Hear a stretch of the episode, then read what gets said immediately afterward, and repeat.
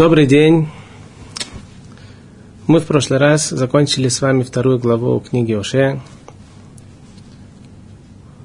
Но перед тем, как перейти к третьей главе, я бы хотел заметить еще несколько вещей, которые стоило бы на них обратить внимание, то, что мы пропустили в прошлый раз, то, что мы не успели в прошлый раз.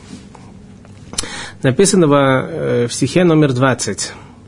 «День союз для них, имеется в виду сынов Израилевых, со зверями полевыми и птицами небесными и с присмыкающимися земли». Тут вопрос возникает, зачем нужно делать союз со зверьми? У нас есть союз со Всевышним, у нас есть союз с Торой. Причем тут звери? Как они сюда вообще, как они сюда вошли вообще в эту картину? Обращать внимание. И это касается тоже нашей темы. Я тут перепечатал себе Рамбана. Хотел бы вам прочитать из текста. Что когда Эрец Исраэль будет во время, что все евреи будут соблюдать заповеди – так же, как был мир изначально, до того, как первый человек согрешил, не может ни зверь, ни присмыкающий у союза. В книге Ваикра, Параша глава Бахукотай, там перечисляются благословения еврейскому народу за то, что они будут соблюдать мецвод, заповеди. И с обратной стороны также если не будем соблюдать мецвод, тогда у нас не будут благословления, у нас будут только проклятия. Одно из благословений, которое там написано, и на этом Рамбан бить человека. И это то, что написано в пророке. Игрался ребенок со змеей, и, пора, и корова с медведем вместе паслись в лугу, и лев, точно так же, как и бык, кушает солому. Потому что не было качества, э, не было качества хищности у зверей, даже у тех, которые мы видим их как плохие звери, как злые звери. А все это пришло только из-за того, что первый человек согрешил. И поэтому этот грех – распространился по всему миру и сделал пятно на каждом творении, которое находится в нашем мире. И одно из пятен, то, что произошло, это то, что звери стали быть хищными. Они могут э, атаковать человека, между собой тоже они дерутся и кушают друг друга –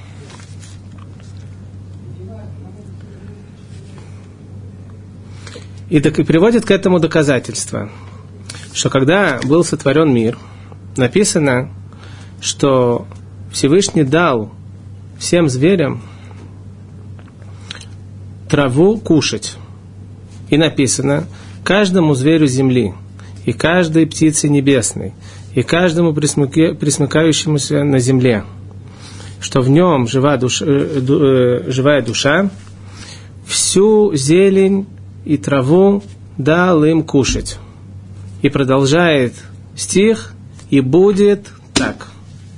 Поскольку будет так, это значит, что Всевышний установил, что ихняя натура всех зверей не быть хищными. А все хищничество это пришло только из-за греха. Но когда человек возвращается и соблюдает все заповеди, и делает то, что нужно, то, что от него требуется, так он исправляет в себе вот это пятно, и зверь не может его атаковать, потому что он вне игре, он отличается от всего мира сейчас. Это говорит Рамбан. По отношению к этому есть э, Гмара в трактате Шаббат, страница 151, Амудбет, там написано, что человек, который грешит, тогда есть право у зверя его атаковать. Как только человек не грешит, человек он праведник, зверь не может его атаковать. И объясняют комментаторы, что человек, который, у человека есть облик, человеческий облик. И зверь этого облика боится, он понимает, что человек это высшее создание, и он боится к нему подойти. Но поскольку человек грешит, он теряет свой облик, и написано там в море, что это выглядит, как будто бы он как скотина, он, теряет, он спускается с уровня человека на уровень скотины, и тогда зверь не боится его атаковать. И как пример мы встречаем э, историю с пророком Даниэлем. Был царь Дарьявиш, и у него были э, много министров, которые ему помогали э, всяким советам и так далее, советчики.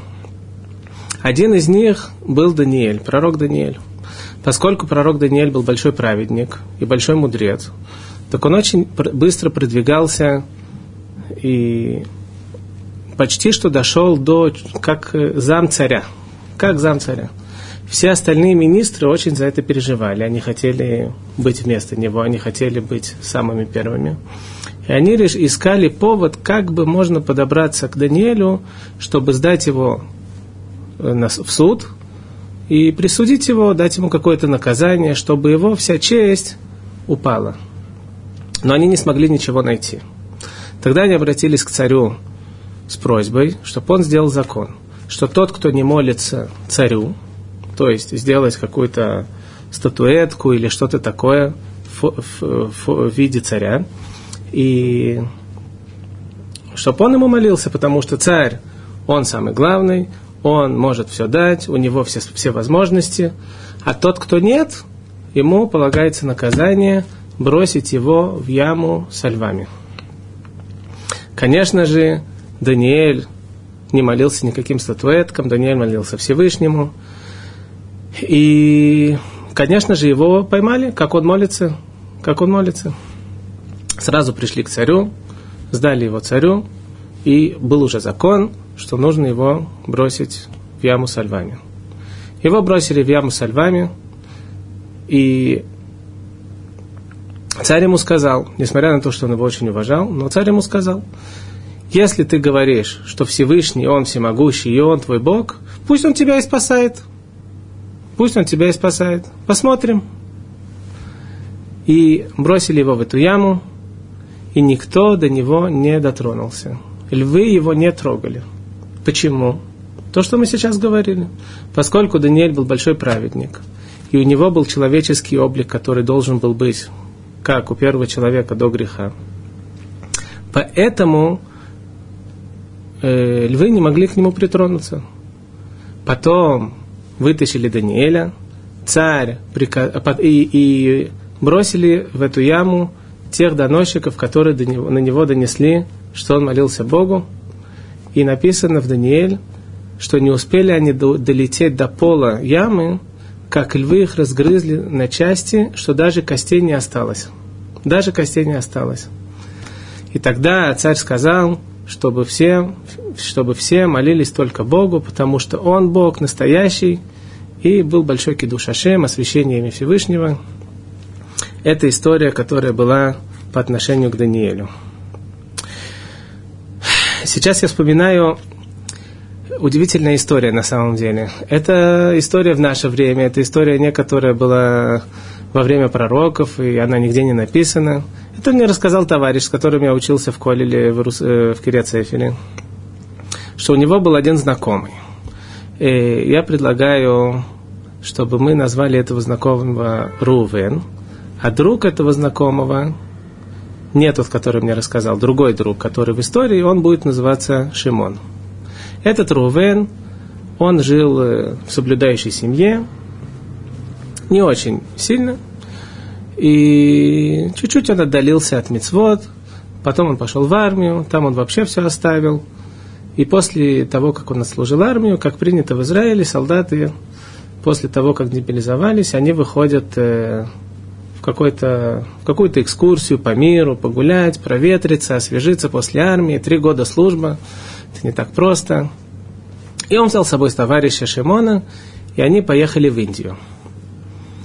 В Индии они ходили, гуляли, э, были в всяких джунглях. Один раз они взяли себе на съем какой-то джип и поехали сами собой гулять по джунглям. Едут, едут, едут. Вдруг они решили походить чуть-чуть пешком, погулять. Они не знали, что это место охраняется специально для того, чтобы выращивать там львов, чтобы сохранить львов в мире от охотников. Так есть места, которые охраняют, чтобы там они жили. И они идут, гуляют, им очень нравится, очень все красиво, природа, деревья, цветы, все очень замечательно. И вдруг они слышат сильный, сильный, сильный рев с горы. Поднимают глаза, видят огромная львица. Рычит и начинает к ним бежать. Шимон падает сразу в обморок. Рувен, он пришел из религиозной семьи, сам соблюдал – он знает, что нужно делать в таком положении. Он сразу крикнул криат Шма, Шма Исраэль, Ашем Элокейну, Ашем Эхад, и, при, и сказал в сердце, что если Всевышний его спасет из этого положения, то он начинает соблюдать все заповеди, он возвращается к пути, к пути Творца. Короче говоря, пока он все это размышлял, пока он говорил Шма Исраэль, львица уже к нему подбежала и остановилась на расстоянии двух метров. Так она там стояла полторы минуты, две. Вы понимаете, что это кажется как вечность. И развернулась и ушла. Что произошло? Это то, что Рамбан говорит. Это то, что мы сейчас с вами учили. Человек принял на себя мецвод. Это человек, как новорождающийся. И теперь он, как праведник, и на нем нету никаких грехов.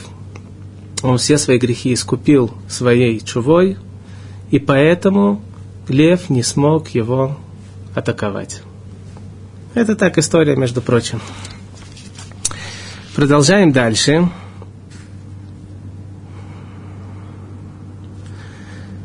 Стих номер 25, последний в этой главе и засею я ее на земле для себя, и помилую я Лорухаму, и Ло Ами скажу я, ты Ами, Ами это мой народ, а он скажет, Бог мой, что ты мой Бог. И когда мы читаем слова, что Всевышний скажет, что мы его народ, слышится отсюда, что до этого мы не были его народ. Как будто бы он отверг нас от себя, как будто бы он ушел от нас, и он нас не хочет больше. И вдруг потом он нас возьмет к себе назад. На самом деле это не точно. В Шира Ширим, песня песней, глава вторая, стих номер девять написано.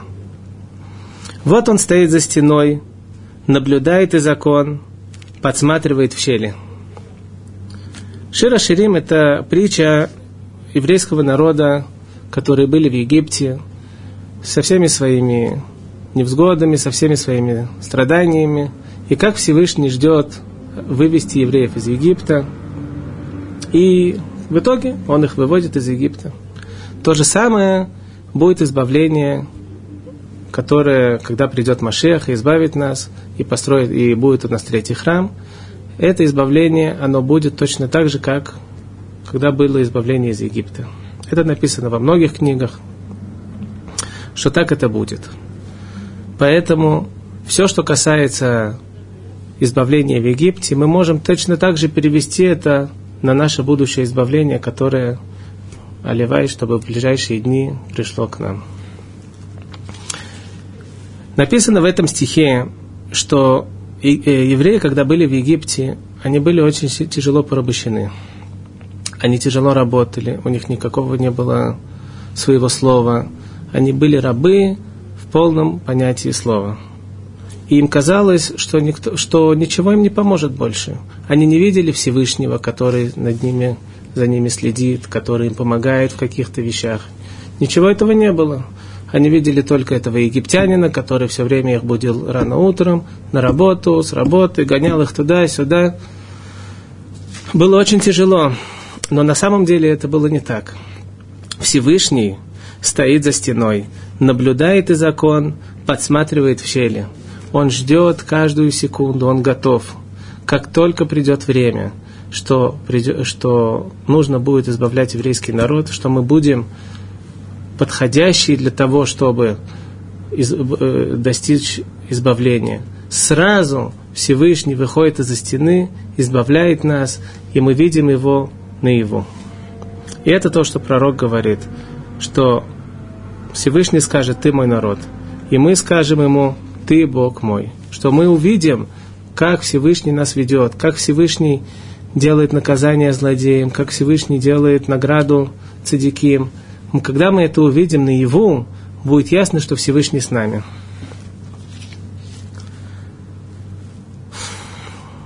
Продолжим к третьей главе.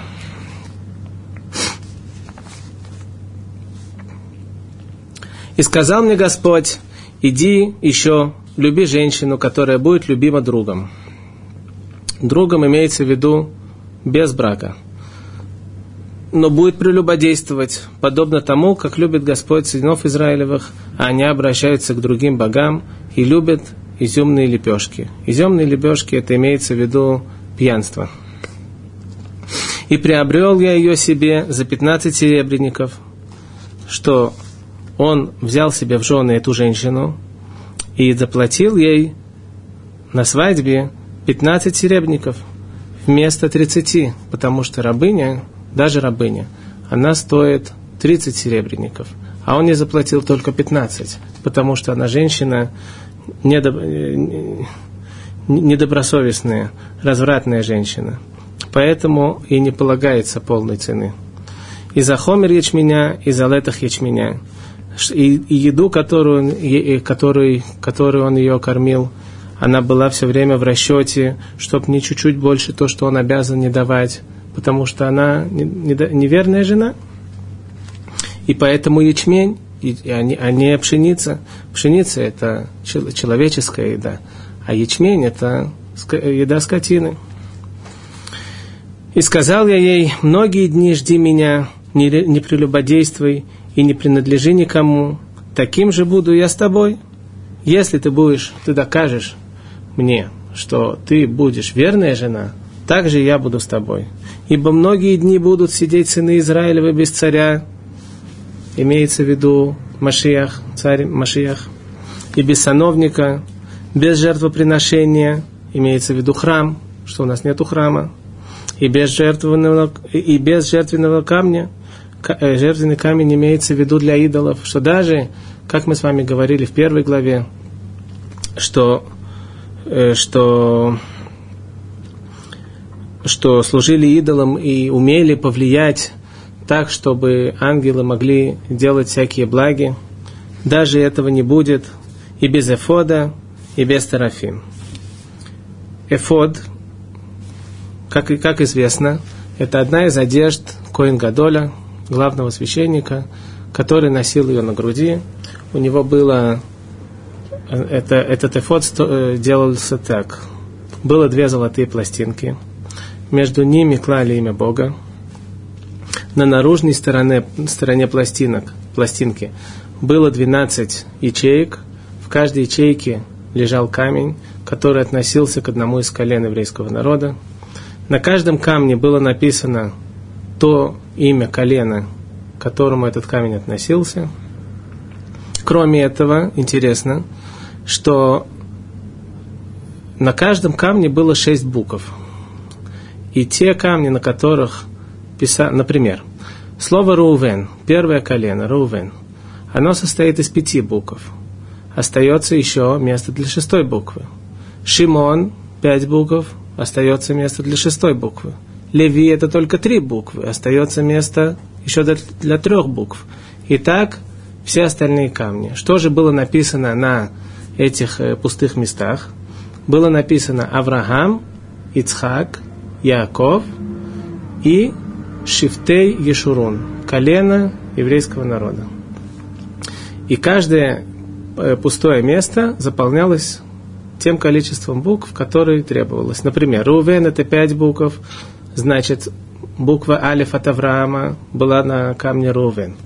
Шимон это пять букв, значит, буква Бет от Авраама, следующая. Потом Леви три буквы, значит Рагам, остальные буквы Авраама. И так далее. Исхак, Яков, Шифте и Шуру. Когда царь или глава Санедрина хотели узнать, если идти на войну, не идти на войну, какие будут последствия, стоит, не стоит, все расчеты, они обращались к главному священнику, спрашивали этот эфод, и эфод давал ответ тем самым, что те буквы, которые относились к ответу, высвечивались и составлялись слова, которые составляли ответ. И это то, что пророк нам говорит, что не будет у нас даже эфода узнать, когда же будет избавление, когда мы выйдем из этих страданий, в которых мы сейчас находимся. И также не будет терафим.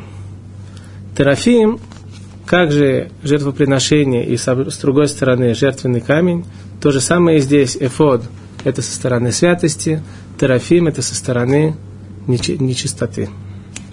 Что такое терафим?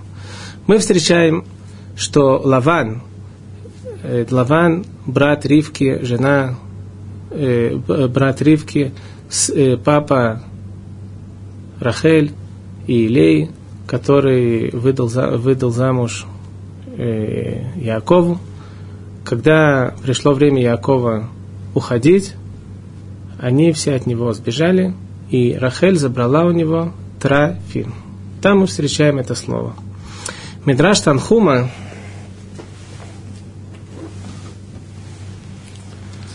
приводит нам объяснение, что это за трофим такие. Интересная вещь.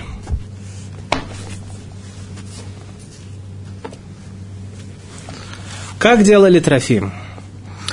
Берут первенца, человек первенец, режут его, режет его как скотину по еврейским законам. То есть нужно разрезать большинство дыхательных, дыхательной трубки и большинство пищевой трубки.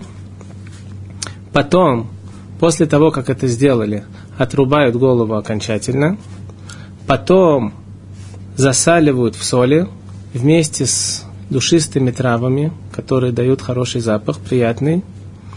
Потом пишут – на золотой пластинке имя нечистого духа, кладут эту пластинку с заклятиями под язык этого, этой головы, кладут эту голову в стенку, зажигают перед ним свечи, кланятся ему, и тогда она начинает говорить шепотом то, что от нее просят сказать.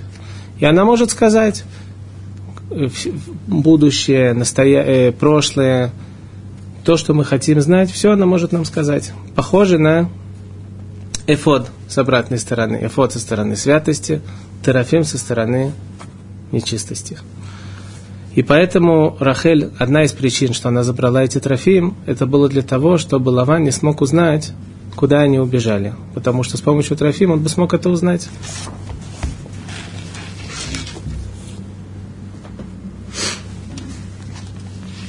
Здесь мы закончили третью главу.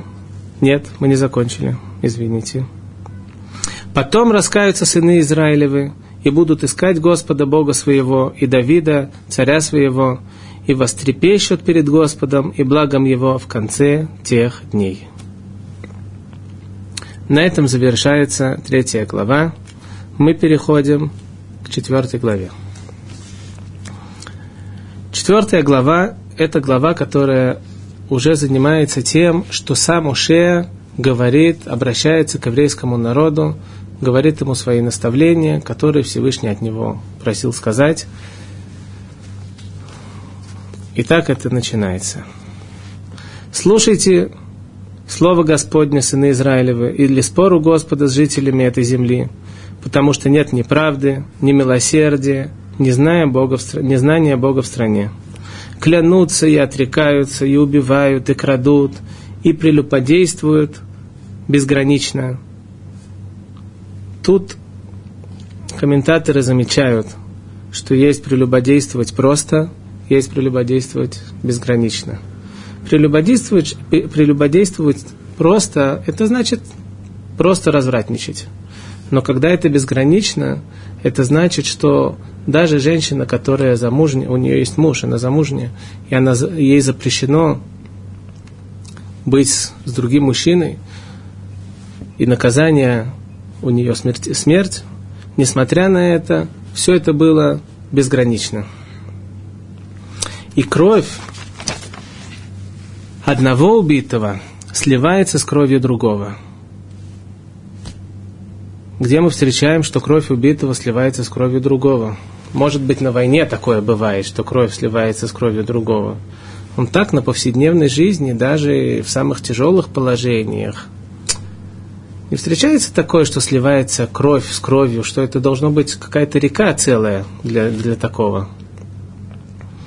На самом деле, Йонатан бен Узиэль, который написал э, перевод на арамите на все пророки, кроме того, что это перевод, это также очень важные комментарии, потому что там не совсем буквальный перевод, а он комментирует то, что там написано. Говорит так, что кровь, то, что здесь написано, это на самом деле грех. Один грех сливается в другой грех. И что это значит? Что поскольку замужняя женщина изменяет своего мужу, и у нее рождается ребенок от другого мужчины – этот ребенок называется мамзер. Мамзер – незаконорожденный ребенок, и он не может войти в еврейский народ. Ему нельзя жениться ни на Коэн, ни Леви, ни Израиль, ни Гер. Ему можно только жениться с мамзерим. Но он, ребенок, об этом не знает. И жена, женщина, конечно же, это все скрывает.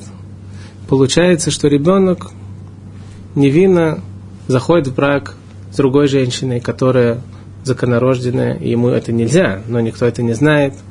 И потом у них рождаются дети, они тоже все считаются мамзерим. И несмотря на это, они продолжают.